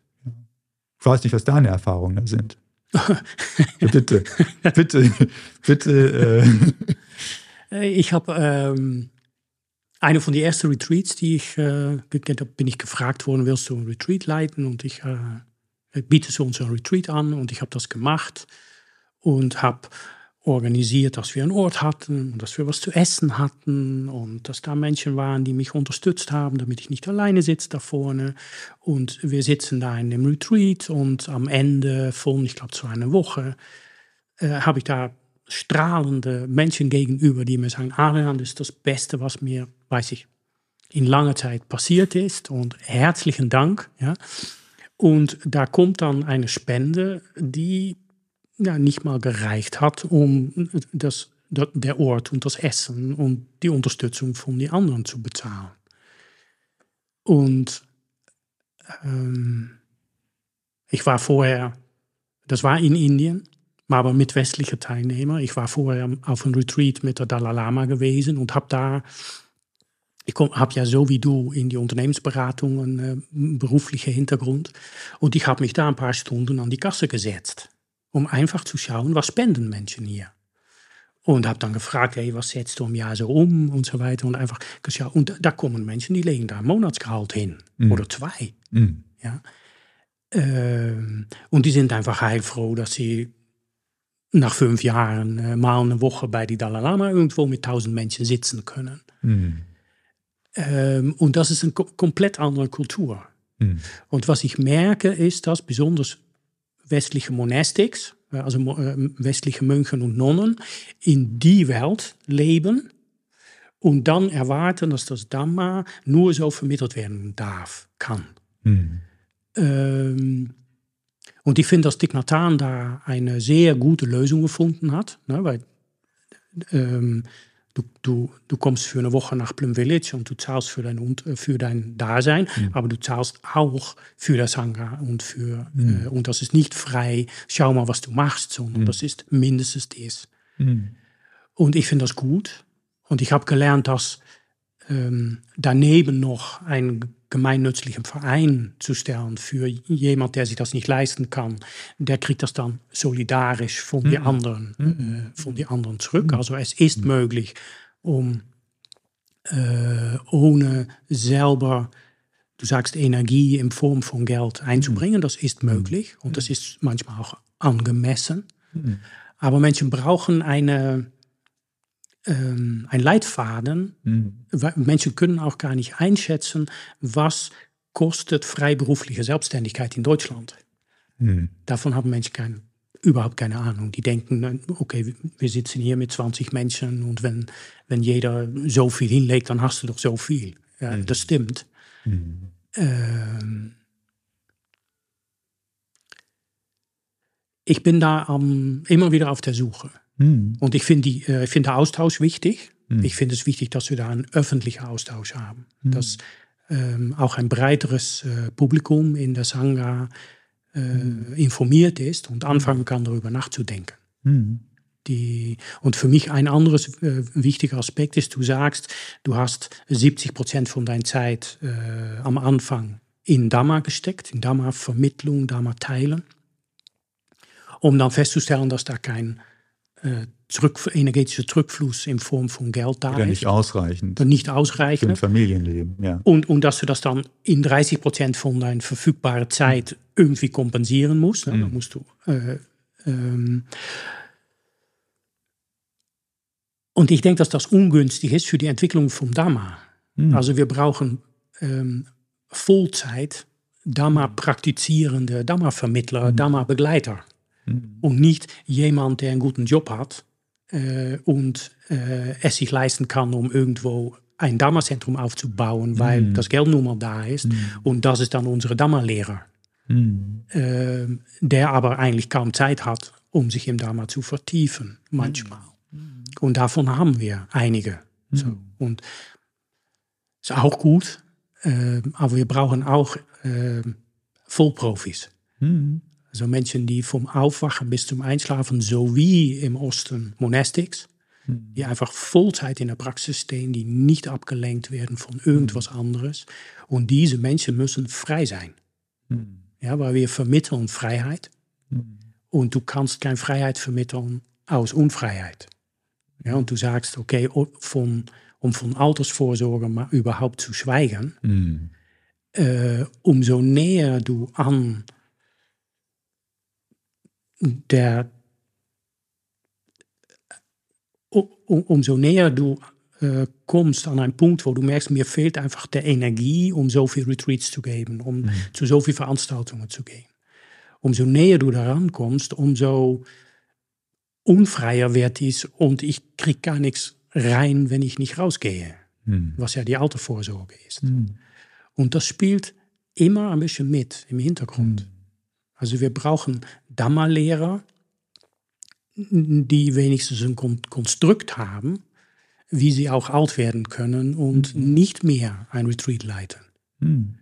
Und in viele Kreise ist es bis jetzt unbesprochen mhm. oder unbesprechbar. Mhm. Äh, und ich denke, dass es wichtig ist, dass wir anfangen, diese Gespräche zu führen. Mhm. Weil ich glaube nicht, dass es gut ist für das Dhamma, wenn das nur neben nebenberufliche Leute sind, die das Teilzeit machen und äh, Hippies, die denken, dass äh, der liebe Herr Gott für uns sorgt. Mhm. Ähm, ja. Mhm.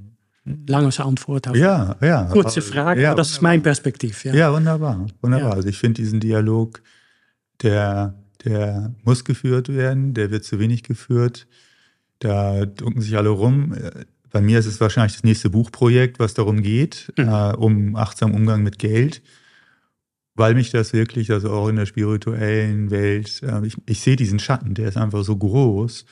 Und manchmal bekomme ich da einfach so kleine Sprüche, so, und ich denke mal so, was, was habt ihr für ein Bild von Geld? Mhm. Ja, oder lass uns da doch mal gemeinsam hinschauen. So. Oder was habt ihr für ein Bild von Menschen, die, die reich sind mhm. oder die viel Geld haben? Oder ähm, da sind unheimlich Stereotype da, sind Vorurteile da und, und, und das so aufzuknacken und, und bei einem selber anzufangen. Und ich erinnere mich, wir sitzen ja hier in EAB, im Europäischen Institut für angewandten Buddhismus. Da gibt es so ein kleines Teehäuschen wir hatten so einen Retreat vor acht Jahren, da ging es um, um, um Geld. Da saßen wir mit zwölf Leuten in diesem kleinen Häuschen und ganz viel Kerzen in der Mitte. Und dann hat jeder aus seiner Perspektive so geteilt, das war so eine von, von so Breakout-Gruppen, ne? so verschiedene Neigungsgruppen. Mhm. Und, und da ging es um warmes Geld, war die mhm. Überschrift, mhm. ja. Und da wurde so viel geweint, dieser Gruppe. So, die, diejenige, die geerbt hat, und äh, irgendwo nicht weiß, was sie damit machen soll, die sich beschämt fühlt, die mhm. ja irgendwie das Gefühl hat, sie muss es verstecken oder die Leute sehen sie anders an, wenn, wenn sie wissen, dass, dass man Geld hat. Die Mutter, die nicht wusste, wie sie vielleicht ihre, ihre Tochter unterstützen kann, weil die Tochter es nicht annehmen wollte und, und so weiter und so weiter. Also viele, viele äh, Herz, Herz äh, erweichende Geschichten auch, ja wo einfach gemerkt wurde, da, da konnte dann mal über das Thema gesprochen werden. Mhm. Und jetzt als unsere, also so als, als Dharma-Praktizierende, ja, ich habe, ich bin mir nicht ganz sicher, ob es gut ist, so eine Vollkasko-Geschichte zu haben. Mhm. Also so, wo man sagt, so, hier, du bist der Lehrer und okay, du kannst, bist total frei, wie so, ich sag mal, wie so, ich sag mal, wie ein Mönch in, in Asien, dieses Modell, du machst es jetzt einfach hier im Westen und wir sorgen jetzt für dich und so weiter. Weil ich glaube schon, dass dieses Stretchen, sage ich mal, also auch sich ein Stück weit der Welt auch zuwenden zu müssen und hinzuschauen, was wird denn da auch wirklich gebraucht mhm. und was wird, äh, was sind die dann auch bereit, mir für Energie zu geben, dass das auch durchaus für meinen Entwicklungsprozess auch wichtig war. Also das auch zu tun. Ist, glaube ich, wieder eine Sache des Maßes. Ja, so das hängt dann wieder davon ab, was ist mein rechtes Maß, also wie viel brauche ich für mein Leben? Und äh, wie stelle ich mir das auch vor, mit dem Alter älter werden, ja, also so, was brauche ich da? Oder gebe ich mich da in Buddhas Hand einfach und sage, das, das wird schon, wird schon, wird schon werden? Oder wie sieht es aus mit meiner Furchtlosigkeit? Wo ist es Naivität und wo ist es tatsächlich auch zu sagen, ja, ich habe so mein Leben ins Dharma reingegeben und, und das Dharma-Rad, wenn sich das Dharma-Rad dreht, dann, dann, dann wird, das, äh, wird das Leben irgendwo auch für mich äh, sorgen. Ja? Weil wir ja auch ganz viele Konditionen gesehen haben in unserem Leben. Ähm, und wenn wir um Hilfe äh, bitten, dass dann auch vielleicht ganz viel unerwartete Hilfe auch kommt. Also was ich auch schon erlebt habe. Und das dann auch wunderschön ist. Hm. Ja. Kennst du Charles Eisenstein? Ich habe schon was von ihm gehört, ja. Okay. Was, was tut das mit dir? Ehrlich gesagt, also so tief bin ich nicht eingestiegen. Okay. Ja. Okay, der ist, also wenn du über Geld schreiben willst und vielleicht auch Geld und dann, mhm. Ähm, dann würde ich bei Charles Eisenstein rein, reinschauen. Mhm. Ähm, der, der, der kriegt es hin, um wirklich auf Spendenbasis zu leben. Mhm. Ähm, und ich weiß nicht, ob das ein Modell ist, was, also ich habe ein paar Jahre so gelebt, aber da war ich, äh, war ich sehr jung, da ging das auch. Ich würde es jetzt nicht machen. Ich habe einen Sohn, äh, ich bin verheiratet äh, ähm, und ich will planen können. Ich will meine, ich will Verpflichtungen angehen können, um zum Beispiel äh, das Haus, wo wir Retreats geben, da buchen wir drei Jahre vorher die Termine. Mhm. Und äh, ich will einfach sicher wissen, dass ich das äh, auch tragen kann. Mhm. So, und, und, und dass ich so, so was wie Covid, was kam, ähm, dass wir das überleben, ohne mhm. dass wir in die Enge kommen und eine Bettelrunde mhm. halten müssen. Mhm.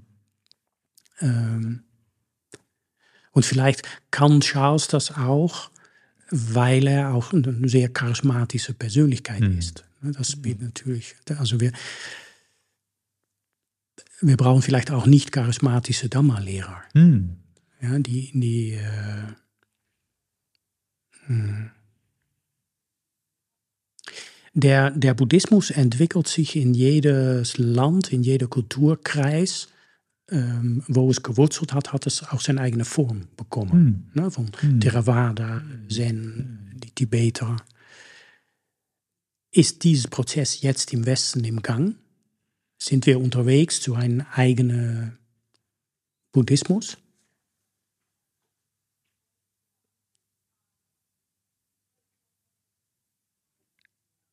Also ich sehe den, den Buddhismus, sehe ich einfach nicht. Mhm. Ich sehe die ganzen Schulen, ja. Mhm.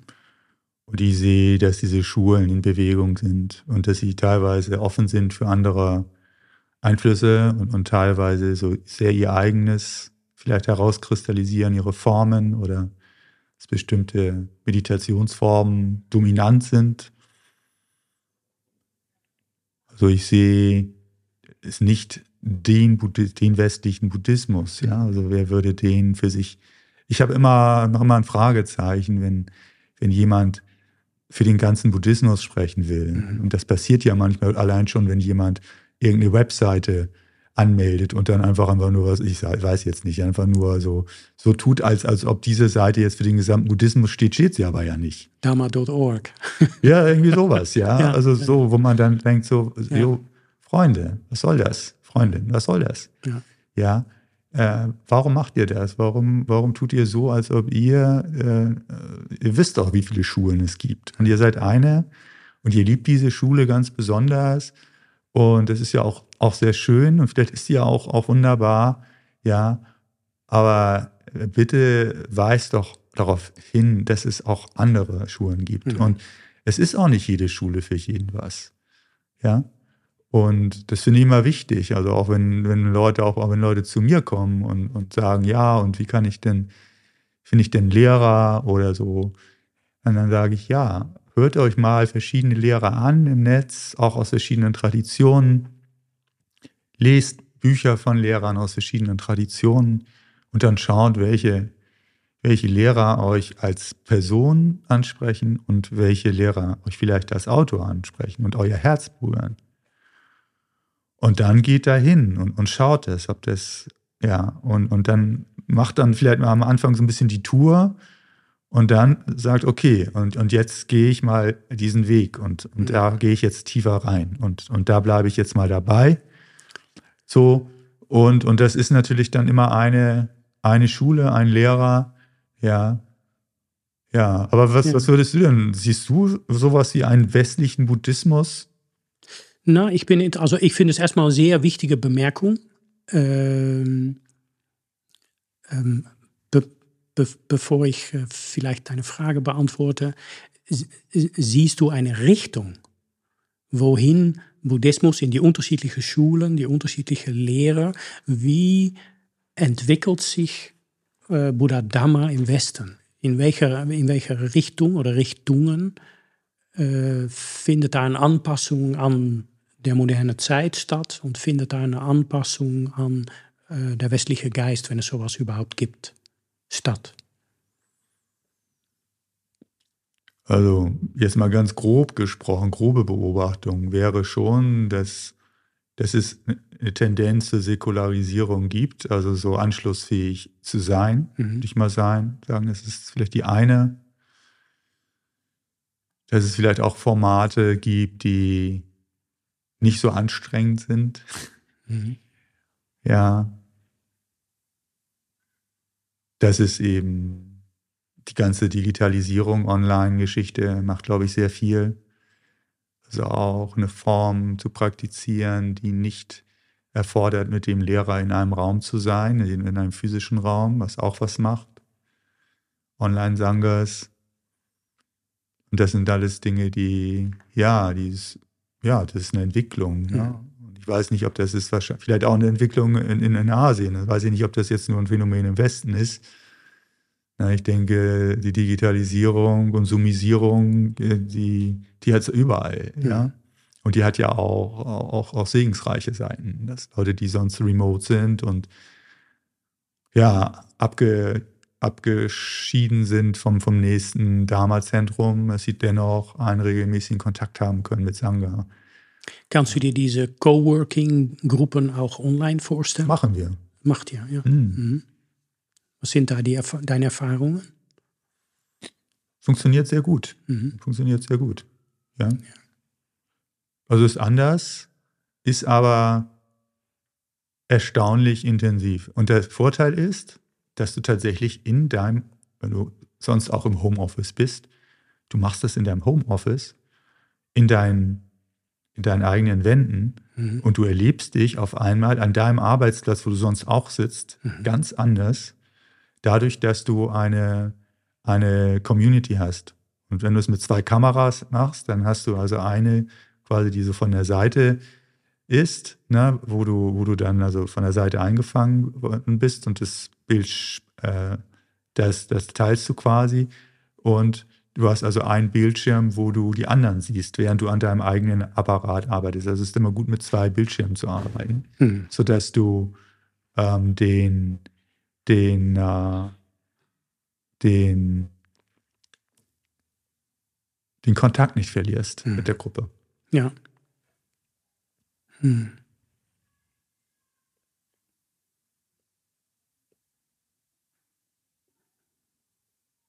Das Dharma am Westen. Ja, genau. Wie entwickelt es sich?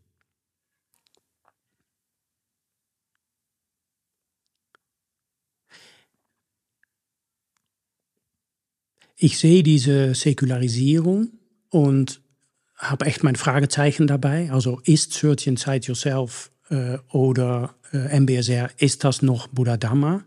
Und mein, ich sehe dich nicken und mein Gefühl ist auch, das ist es nicht. Ne? Das ist, da werden Aspekten äh, aus dem Buddha Dharma genommen und Registered Trademark drauf, mhm. gute Vermarktung äh, gute Organisation dahinter und ob das jetzt äh, Mediation ist oder Focusing oder also es gibt Dutzende mhm. Modellen, wo, wo immer ein Aspekt von dem Buddha-Weg genommen wird und Mhm. Ich sehe da riesen Vorteile, dass das gemacht wird, weil über diesen Weg kommen Menschen in Kontakt mit Aspekten von der Buddha-Weg. Mhm. Und sie lernen da was anderes als ähm, der, der Geist, der da war, ohne intensive Berührung. Mhm. Ähm, es ist mir aber zu schmal. Hm. Also ich merke das jedes Mal, wenn ich eingeladen bin, also Search Inside Yourself mit SAP, da habe ich auch Kontakten. Das geht eigentlich um Resilienz. Mhm. Und das interessiert mich nicht. Also ich finde es schon wichtig, dass wir resilient sind, aber das ist so ein Bruchteil. Ja, das ist auch ein Nebeneffekt und ein guter, genau. guter Nebeneffekt. Ja, genau. ja, aber es geht, es geht nicht um Freiheit und es geht nicht um Weisheit, es geht nicht um tiefes Verstehen. Genau. Es geht nicht um Mitgefühl. Es geht um ganz viele Dinge, die in unserem Herzen sind, die da äh, teilweise gar nicht vorkommen. Ne? Ja. Und es ist, du eben aus dem, aus dem edlen Pfad dann eben die anderen sieben Elemente weglässt, ja, dann es funktioniert einfach nicht. Weil wir wissen, dass die alle miteinander verbunden sind. Mhm. Und äh, so kommen wir mal hier vor, was macht. Ja, okay. Und, und auch die Angst. Ich meine, es ist manchmal auch Angst dabei, äh, weil die Angst ist eben, wenn man als nicht säkular eingestuft wird, dann verliert man ja in ganz vielen Organisationen, dann, das darf man ja gar nicht. In manchen Ländern äh, darf man ja bestimmte Programme in gar Frankreich, nicht. Frankreich ja, in Frankreich zum Beispiel. Ja, ja, ja, problematisch. Ja. Und dann bist du also eigentlich, ja. darfst du das Ganze nicht mehr anwenden. Und das heißt, wenn du eben als Lehrer diesen Weg gehst, bist du in diesem Zwiespalt, dass du vielleicht auf der einen Seite dein Herz hast im Dharma, aber musst immer aufpassen, dass du nicht zu viel sagst, ja. Ich mache da keine Kompromisse. Ja. Also du sagst ja auch, bei mir auf die Webseite steht klar, wofür ich stehe. Das, ähm, mhm. Ich habe angefangen mit Buddha-Yoga, weil mhm. ich in ein Yoga-Zentrum äh, mhm. äh, äh, Vipassana unterrichtet habe. Oder, ähm, und jetzt nenne ich es Vipassana jetzt. Ähm, und ich bin da nicht bereit, Abstriche zu machen. So, das, das, es, es geht echt um den Buddha-Weg. Mhm. Und ein Aspekt, was ich sehe, wie der Buddha-Weg sich entwickelt, ist, dass wir uns am Freischälen sind von das äh, kulturhistorische Erbe aus Asien. So, mhm. dass da die ich habe mich am Moment, wenn ich gefragt wurde zu unterrichten, ganz bewusst entschieden, um ähm, äh, alle Ritualen, alle, ähm, mm, alle Formen, alle Hilfsmittel wegzulassen. Und zum Beispiel diese wunderbare äh, Glocke, die, die Stimme von der Buddha, ähm, nicht anzuwenden mm. in meinem Unterricht. Mm. Und ich sehe da riesen Nachteile, weil es ist ein, ein, ein höchst wirksames mm. Hilfsmittel. Aber es hat mich auch gezwungen, um ohne dieses Hilfsmittel äh, Wegen für das Dhamma zu finden. Mhm. Ähm, und ich sehe in manchen Bereichen echt Schwierigkeiten in Kompatibilität mhm. mit ähm, mm, ein, ein, einfach kulturhistorische Unterschiede. Mhm. Also, was ich in der äh, äh, Plum Village Tradition ähm, ganz äh, als problematisch gesehen habe, ist, dass es im Vietnamesisch schwierig ist, um, um, um dieses Gleich, um das auszudrücken. Also wir treffen uns und wir kennen uns nicht und eigentlich müssen wir dann beide so ein bisschen scheu äh, warten, bis irgendjemand uns erzählt, wer von uns beide Alter ist. Mm. Und der darf dann das Gespräch äh, anfangen. Mhm. Und der, wir sind, bis dann sind wir beide so. Ähm, in der undefinierten Zone. Sind wir in undefinierte Zone, wir, wo wir dann für die Sicherheit gehen, von, wir sagen nichts und äh, mhm. benehmen uns ganz höflich. Und wenn mhm. die Klarheit da ist, dann sprechen wir. Und wenn das jetzt nicht gelingt, dann machen wir das beim nächsten Mal. Mhm. So. Mhm. Und es hat, ich habe gelernt, was für eine unfassbare Schönheit das hat. Ja, und zum Beispiel beim, bei, bei die Neujahr-Ding, dass eine Gruppe zu Gast kommt bei einer Gruppe von anderen und mhm. dann gibt es ein Altere bei die, ein Alterste bei die Empfangende und ein mhm. Alterste bei die mhm. Kommende. Mhm. Und die zwei entscheiden, wer was sagt, wann. Mhm. Ich finde es unfassbar schön. Mhm. Und gleichzeitig denke ich, ja, als anthropologische Erlebnis. ja, ja, aber das möchte ich mir nicht angewohnen. Ja, ja, okay, ja, genau. Das sind da ja auch wirklich dann, dann sehr kulturelle genau. Elemente, die auch teilweise sogar in der Sprache angelegt sind. Genau. Ja. Und äh, ja. Genau, und, dass, dass es nicht mal ein Wort gibt ja, gleich. Ne? Genau. Und, und, jetzt zum Beispiel die Glocke als Beispiel. Ne? Ja. Also für mich ist diese Glocke zum Beispiel der mittlere Weg. Ja. Ja, weil diese Glocke kann auch auf dem, könnte auch auf dem Schreibtisch von einem äh, Richter stehen. Ja.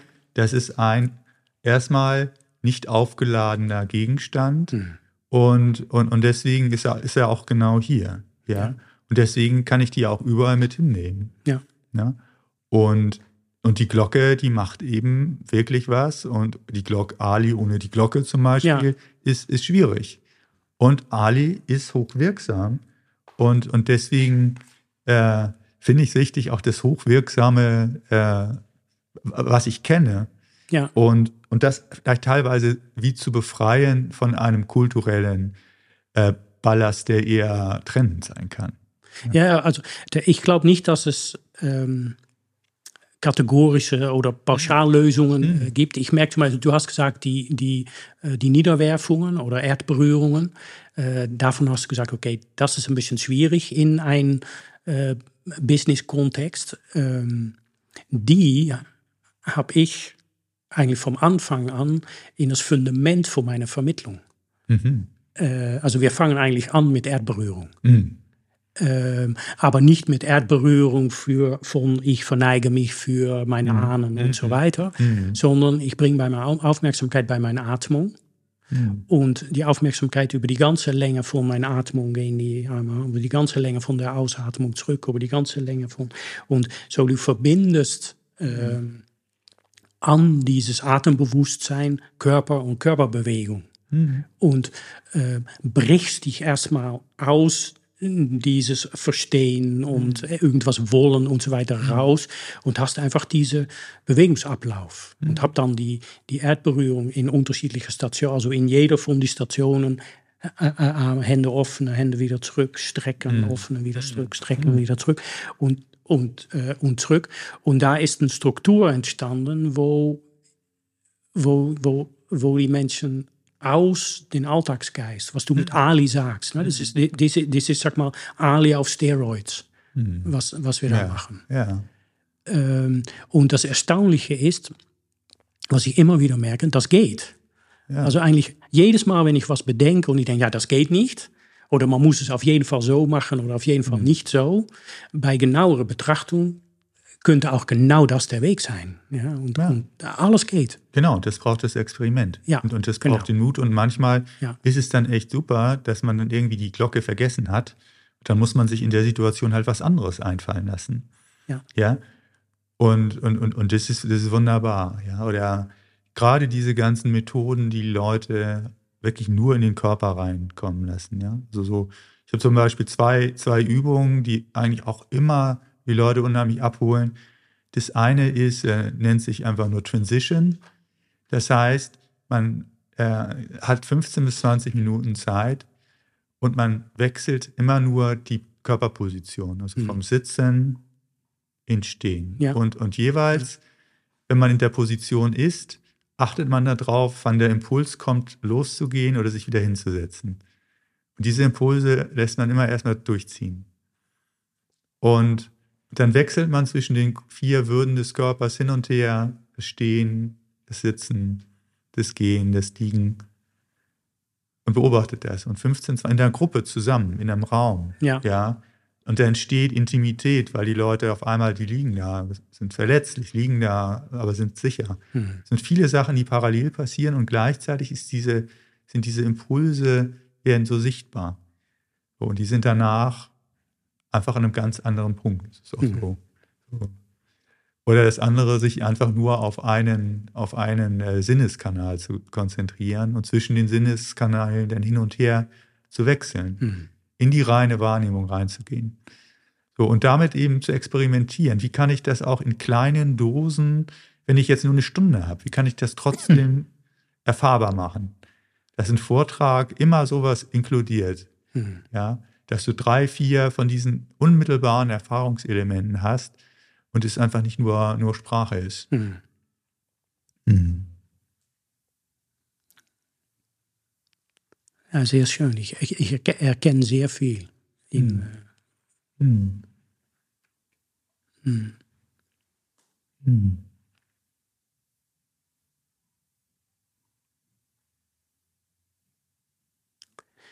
Wenn du sagst all in, ähm, was ist das Herz von der Buddha-Lehre, von der Buddha-Weg? Oh mein Gott. da fängst du mal an.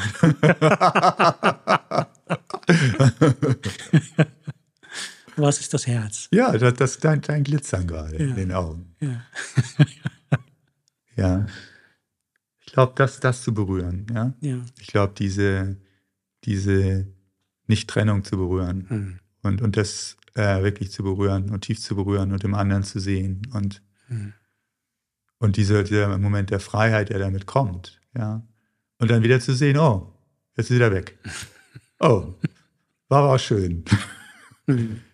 so, und, und zu sehen, so, wo sind diese vielen, vielen kleinen Momente, wo ich in die Weite gehe, in die Verbundenheit gehe, äh, nicht so in, die, in der Reaktivität bin, ein Stück weit absichtslos bin, in der mhm. Begegnung bin mit der Person und, und, wo, und dann kommt es wieder zurück. Hm. Dann merke ich wieder, oh, da ist wieder das Kalkül, da ist wieder die Angst, da ist die Anspannung, da ist äh, das Ausmalen. So, und dann auch den Schmerz zu spüren, wie der, wie der da ist. Oder da ist Einsamkeit. Also das merke ich so, ich das spüre. Das ist dann sozusagen das, das Gegenteil hm. von, der, von meiner Buddha-Natur, wenn ich mich einsam fühle und dann wieder zu merken, mich zu öffnen und, und, und in die Verbundenheit zu, zu finden. Und dass sie in so vielen Ebenen, in jedem Moment einfach da ist. Und am schönsten und am klarsten ist es, wenn ich das in Gruppen erlebe. Wenn auch einmal eine Gruppe da ist und die sitzt nicht, sitzt nicht als eine Person, da sitzt eine Person, da sitzt einer und der hat einen roten Pulli an und, und der hat eine Brille und der ist älter und der ist jünger, weil ich merke, wir sitzen zusammen hm. in der Stille. Und wenn wir uns anschauen, dann, dann ist es, ist es weg, das, äh, das Werten, und wir können uns begegnen. Ja. Ja, genau. Hm. Da ist es. Ja, schön, dich wieder, wieder zu sehen oder so äh, kennenzulernen. Hm. Ja. Eine Freude. Hm. Ja.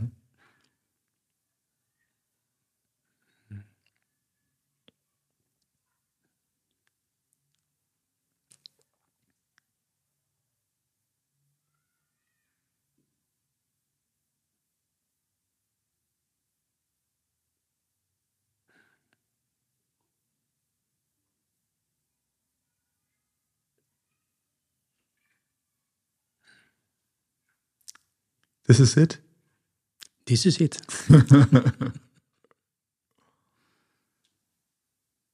ja, danke für die gemeinsame Zeit. Ja, danke für den Austausch hm. und die Verbundenheit. Das muss sein jetzt.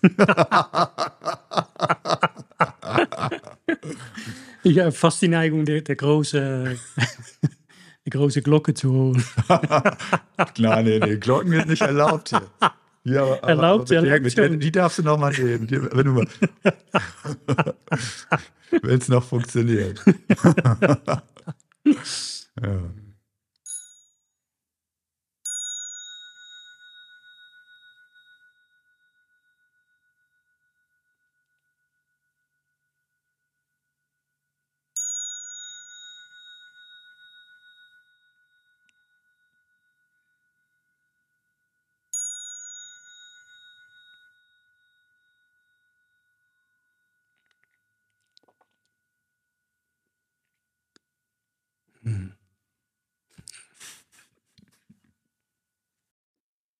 Vipassana jetzt Podcast.